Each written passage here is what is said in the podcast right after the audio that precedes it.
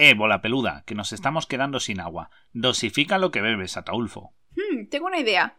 Podemos buscar agua y sacarla del suelo. Sí, claro, Laura, del terreno desértico en el que estamos. Por favor, si esto está más seco que la mojama. Tú consígueme una pajita y ya verás cómo lo consigo. Voy a imitar el diseño del árbol sintético que vi el otro día. Anda, para que luego digan que las plantas de plástico solo sirven de adorno. Bienvenidos, queridos polizones, a un nuevo capítulo del Camarote de Darwin. Como siempre, somos Guille y Laura al aparato, con Atagulfo al mando del barco, y vamos a contaros un nuevo invento que hemos encontrado que nos ha parecido muy, muy interesante. Así que empezamos.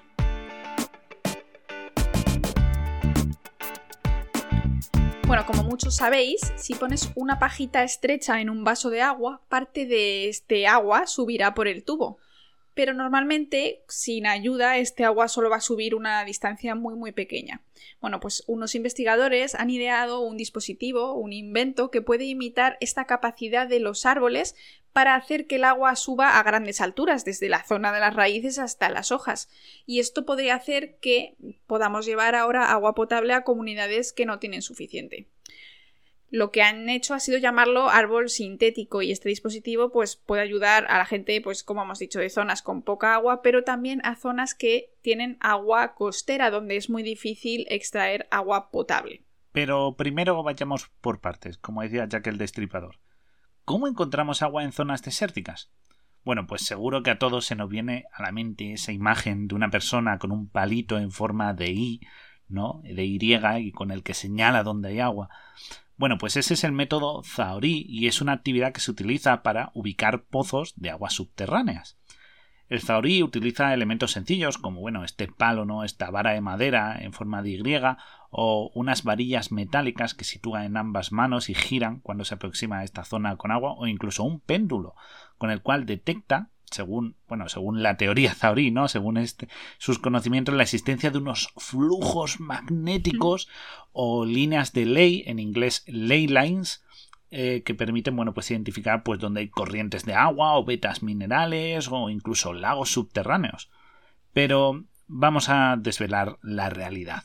El método Zaori es una pseudociencia, es decir, no tiene una evidencia científica que demuestre que sea más efectivo que, a, bueno, pues cavar al azar en un sitio y a ver si hay agua. Debido a esta gran cantidad de pozos que existen en algunas determinadas zonas, pues sí que es verdad que es una técnica que al usarse pues parece que acierta, pero en verdad no, es porque hay muchos pozos, no porque sea válida. Es un poco como el horóscopo, que si te dice que hoy te cruzas con alguien conocido, seguramente acierte, pero en verdad es una predicción bastante vacía ya que generalmente pues raro es el día que no te cruces con alguien que conoces, ¿no? Pero bueno, si eh, la pseudociencia obviamente no funciona, para eso tenemos a los geólogos, que ellos sí tienen unas técnicas verdaderamente científicas. E, ellos utilizan los métodos eléctricos en corriente continua, llamada esta técnica geoeléctrica, que se fundamentan en el estudio de la propagación de la señal eléctrica en el medio es decir, en el suelo, ¿no? Para buscar esos pozos. El fin último es entender la resistencia eléctrica del suelo, más bien del subsuelo, mediante unas medidas que valoran la diferencia de potencial generadas cuando los geólogos inyectan, bueno, inyectan, por decirlo así, aplican una corriente eléctrica en este subsuelo. Ellos lo que hacen es clavar unos clavos bastante grandes, de incluso 80 centímetros en el suelo y generan una corriente eléctrica mediante un dispositivo que mide la resistencia eléctrica y la analizan. Y viendo estos cambios ¿no? en, esta, en esta resistencia, ellos valoran si hay agua o no, o están directamente encontrándose con suelo sólido sin ningún pozo. Esta técnica es conocida con el nombre de tomografía eléctrica y es más utilizada de lo que creéis para conocer e inspeccionar terrenos no solo para estear agua, sino para otros muchos usos, incluso urbanísticos. Así es, es que no podemos vivir sin los geólogos. La semana pasada los volcanes, ahora encontrar agua, la verdad es que son unos científicos bastante esenciales. Pero bueno, una vez ya sabemos más o menos dónde podría haber agua, ¿cómo la sacamos? Pues se pueden usar bombas, ¿no? Bombas de, bombas de agua, como todos sabemos, pero esto energéticamente es muy costoso y como os podéis imaginar, en una zona donde la energía podría ser un factor limitante, pues estaría muy bien tener un invento que pueda hacer esto con la mínima energía posible. Y es justo aquí donde entra de lo que vamos a hablar hoy. Vamos a ponernos en contexto para entender la física detrás de este invento que, que han hecho, ¿vale? Las moléculas de agua se atraen entre sí, por eso, pues cuando hay muchas juntas, se unen para formar pues, gotas redondas o incluso aguas, masas grandes de agua, ¿no? Un lago, un mar, una piscina. Sin embargo, a veces las moléculas de agua lo que hacen es sentir más atracción por otras sustancias que por ellas mismas. Por eso, las moléculas de agua en realidad suben por las paredes de un vaso. No sé si os habéis fijado, queridos polizones, que alguna vez podéis ver cuando tenéis eh, la superficie del agua en un vaso, los lados de, esta línea de agua se curvan un poquito hacia arriba, ¿no? En el lugar donde se encuentra el agua con el vaso. Bueno, pues esto en un tubo muy estrecho lo que ocurre es que el agua puede incluso subir unos centímetros, ¿no? Quizá unos centimetrillos, dos, tres, depende de lo fino que sea este tubito. Bueno, pues el proceso que impulsa, que impulsa este ascenso se llama capilaridad. Pero para que el agua suba más de esto de unos pocos centímetros, esta acción capilar necesita una ayudita extra. Y aquí es donde entran las plantas, Guille. Claro, porque las plantas, aunque no tienen cerebro, son bastante listas y conocen el secreto para ayudar a esa capilaridad, ¿no? ¿Cómo lo hacen? Bueno, pues a lo largo del día el agua se evapora por las hojas de la planta, debido a la temperatura ambiente, y esto crea un vacío, por decirlo así, y genera una succión dentro de un tejido llamado silema. Esta succión arrastra el agua y los nutrientes hacia arriba a través de las raíces. Digamos que es un sistema de tuberías, como unas pajitas, y sube hasta arriba para llegar de nuevo a esas hojas y que se inicie, bueno, pues toda actividad metabólica y el crecimiento de estas. Esta succión puede elevar el agua, fijaos, desde las raíces hasta las copas de los árboles. Y pensemos en que hay árboles bastante altos o muy, muy altos, como son las secuoyas, ¿no? Que son monstruosamente altas. Bueno, pues las plantas lo que utilizan es esta, esta base física, porque al fin y al cabo es un mecanismo físico, y eh, lo que han hecho los, los científicos es copiar a la naturaleza. Coger este diseño y decir, si funciona así, yo creo un árbol sintético basándome en el mismo mecanismo físico. Ellos dicen que puede ayudar a personas, como bien ha dicho Laura, en zonas secas a cosechar agua incluso de las profundidades del subsuelo, porque claro, solo necesitas meter las raíces hasta el fondo y con ello ya ascenderá el agua. También se podría usar, por ejemplo, en zonas rodeadas de, de, como ha dicho también Laura, agua salada, ¿no? Porque a veces este proceso de depuración del agua salada, convertirlo en potable, es muy complejo, pero como aquí con este mecanismo solo extraes agua, la sal se queda al fondo. Y claro, como es un proceso que se basa en un mecanismo físico natural, no requiere energía. Con lo cual se vuelve un proceso bastante económico y a la vez de, eh, bueno, pues no requerir una gran infraestructura, ¿no? Para, para que tenga lugar. Exacto. Y es que en todo el mundo unos 2.200 millones de personas, que se dice pronto, pero en el mundo hay 7.000, así que podríamos decir que una tercera parte carecen de un acceso fiable al agua potable, según las Naciones Unidas. Y por muy irónico que parezca, en algunos lugares el agua puede estar a unos pocos metros bajo sus pies, pero claro, sin los mecanismos pues o las técnicas, ¿no? Pues lo están desperdiciando. Exacto. Bueno, pues este estudio, este paper donde han publicado este invento, fue publicado el 22 de junio en Applied Physics Letters. Y lo que ha hecho el equipo de la Universidad de Virginia Tech en Estados Unidos ha sido pues construir este prototipo de árbol sintético dentro de una caja de plástico transparente. Este prototipo eh, es pequeño, ¿no? Y se puede colocar en una mesa de trabajo. Se supone que se puede ampliar y que han hecho estudios matemáticos que demuestran que se puede ampliar. El mecanismo consta de 19 tubos pequeños hechos de plástico que sirven de tronco de este árbol, imitaría este silema, estas venas que van de abajo hacia arriba. El diámetro interior de cada tubo es eh, unas 6 veces el diámetro de una mina de un lápiz, es decir, no son tan tan pequeños. Y cada tubo lo que hace es transportar el agua desde un recipiente que está abajo hasta una hoja arriba de cerámica cuyo diámetro es pues un poco mayor que el de una lata de refresco. Y lo mismo, al igual que una hoja real, este disco de cerámica que está arriba tiene muchos poros diminutos que imitan los estomas. Los estomas de una hoja son los agujeritos por los que entra el aire, pero también por los que se evapora este agua, que es lo que estamos buscando. Entonces, la evaporación del agua por estos poros crea esta succión que va a ayudar a subir el agua por los tubos. Es una idea muy simple, pero muy, muy efectiva.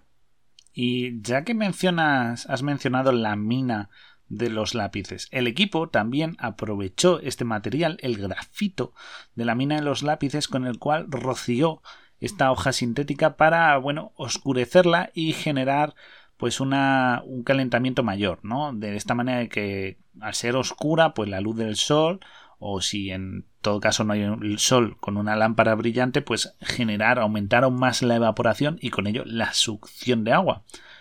Por último, añadieron una almohadilla de refrigeración para enfriar la parte de la caja que contiene el árbol y el vapor de agua, pues claro, de esa manera lo condensas, ¿no? Porque ese vapor lo tienes que, digamos, pasar a estado líquido para aprovecharlo.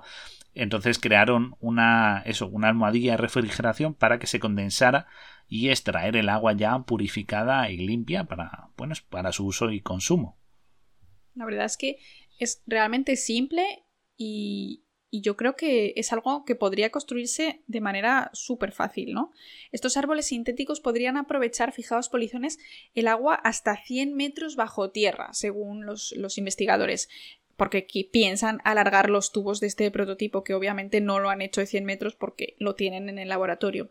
La idea es agrupar estos tubitos, ¿no? Los 19 tubos, o quizás si lo amplían, pues tendría más tubos, en una tubería protectora más grande y de este modo el sistema del equipo, pues debería ser muy fácil de ampliar, llevar a otros lugares y meterlo bajo tierra sin riesgo de que se rompa.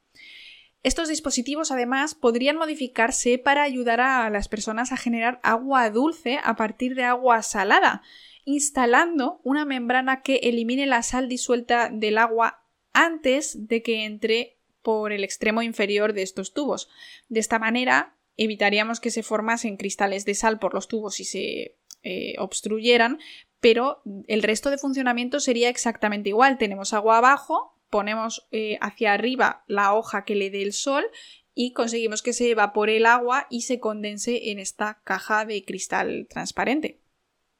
Y además, como bien has dicho, es bastante fácil, económico y utiliza materiales muy accesibles, ¿no? Porque puedes utilizar plásticos reciclados y grafito, hemos dicho, que también e, es un material pues bastante barato y accesible, así que eh, de esa manera pues no creamos un impacto con una tecnología muy compleja o costosa porque recordemos que estos países o estas regiones donde lo queremos mandar o utilizar pues generalmente están empobrecidas o tienen pocos recursos económicos por algún motivo.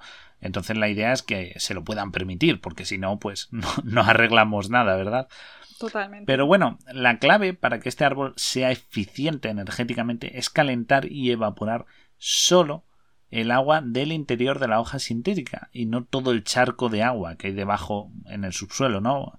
Entonces, ese es el objetivo, eh, que si hay que calentar una pequeña cantidad de agua, se reduce mucho la necesidad de energía. Entonces, puede ser rentable y no necesita, pues como hemos dicho, esa infraestructura, ¿no? Que a veces requiere para acompañar estas tecnologías. Mm. Y se ha llegado a calcular que, fijaos, cada metro cuadrado de hoja podría generar unos 1,6 litros de agua por hora, según los investigadores de Virginia Tech, con lo cual eh, si la gente pues dispusiera de un árbol por cada, por ejemplo, núcleo familiar y tal, podría llegar a extraer bastante agua para eh, bueno pues para, para su autoconsumo y de manera autónoma pues no tener que depender de factores externos y facilitar esa la vida no incluso el regadío de campos o, bueno, pues disponer de agua potable, que es lo más importante. Pues sí, la verdad es que, Guille, a mí me ha parecido increíble este descubrimiento porque es tan simple y es algo que conocemos desde hace tiempo. Nosotros esto lo estudiamos en la carrera, ¿no? Cómo funciona este sistema de succión desde las hojas, desde las raíces hacia las hojas y la verdad es que creo que me parece muy tarde, ¿no? Que se haya inventado esto ahora. Sí, es como, es como algo que hemos tenido delante de nosotros durante todo este tiempo y nadie ha dicho, oye, ¿y si lo hacemos igual? eh, quizás emulamos este mecanismo, pues podría, pero, pero parece ser que o no había tecnología o a nadie se le había ocurrido simplemente imitar. O tampoco había interés, ¿no? En realidad es cierto que el, agua potable es algo normal en los países desarrollados, pero gastar tiempo y energía en inventar algo para alguien que no eres tú, parece ser que no es eh, la principal preocupación de los científicos, los inventores o las empresas ¿no? que hacen este tipo de cosas. Pero bueno, nos alegramos igualmente de que en esta universidad hayan, hayan publicado este estudio y que ojalá enseguida llegue pues, a los lugares donde más lo necesitan. Sí, porque es lo que tú dices, muchas veces el problema no es tanto que el invento no salga adelante, sino que no haya alguien detrás que lo financie, porque lo que hemos dicho, puede ser un invento muy barato, muy económico, con lo cual se traduce en poco beneficio, con lo cual no me es rentable, con lo cual no me interesa impulsar su investigación o su desarrollo a nivel comercial o masivo. Así que, pues, ese es, el gran problema. Pero, y, hay que tener en cuenta que mucha gente le afecta la falta de agua potable. No solo penséis en deshidratación. Pensad que mucha gente muere de enfermedades que son transmitidas por el agua, que se encuentran en el agua, porque esta gente al no encontrar agua potable, pues coge lo que encuentra y eso se traduce en, pues eso, muchas enfermedades que al ser zona de empobrecida, pues se traduce en muerte y, bueno, pues es un problema muy muy grave pero bueno, a ver si sale adelante, ¿no? A ver si Elon Musk deja de fabricarse cohetes o el señor Bezos y invierten en cosas de estas que hacen mucha más falta en el mundo que ir en cohete a darse un paseito espacial. Por favor, señor Bezos, si nos oye, o señor Musk, métale pasta a esto que hace mucha más falta en el mundo. Por supuesto, nosotros aquí desde el camarote de Darwin también nos gusta, bueno, nos gusta contar descubrimientos grandes, curiosidades, pero también pues nos gusta dar voces, voz a estos pequeños descubrimientos que parecen una tontería, pero que pueden ayudar a mejorar la vida de, pues en este caso, imaginaros, 2.200 millones de personas que no tienen acceso a agua potable. Pues un, un gran porcentaje quizá gracias a este descubrimiento, pues tenga una vida mucho mejor de aquí a unos meses, unos años, ¿no? Cuanto antes, mejor. Y no olvidemos, gente, que nunca sabéis cuándo puede llegar una sequía. El clima está cambiando. Quizá esta tecnología que ahora la vemos como innecesaria sea algo que nos salve en un futuro. Eh, hay que tener visión y yo creo que por eso no hay que menospreciar cualquier invento porque nunca sabes cuándo va a acabar haciendo falta a la humanidad en general.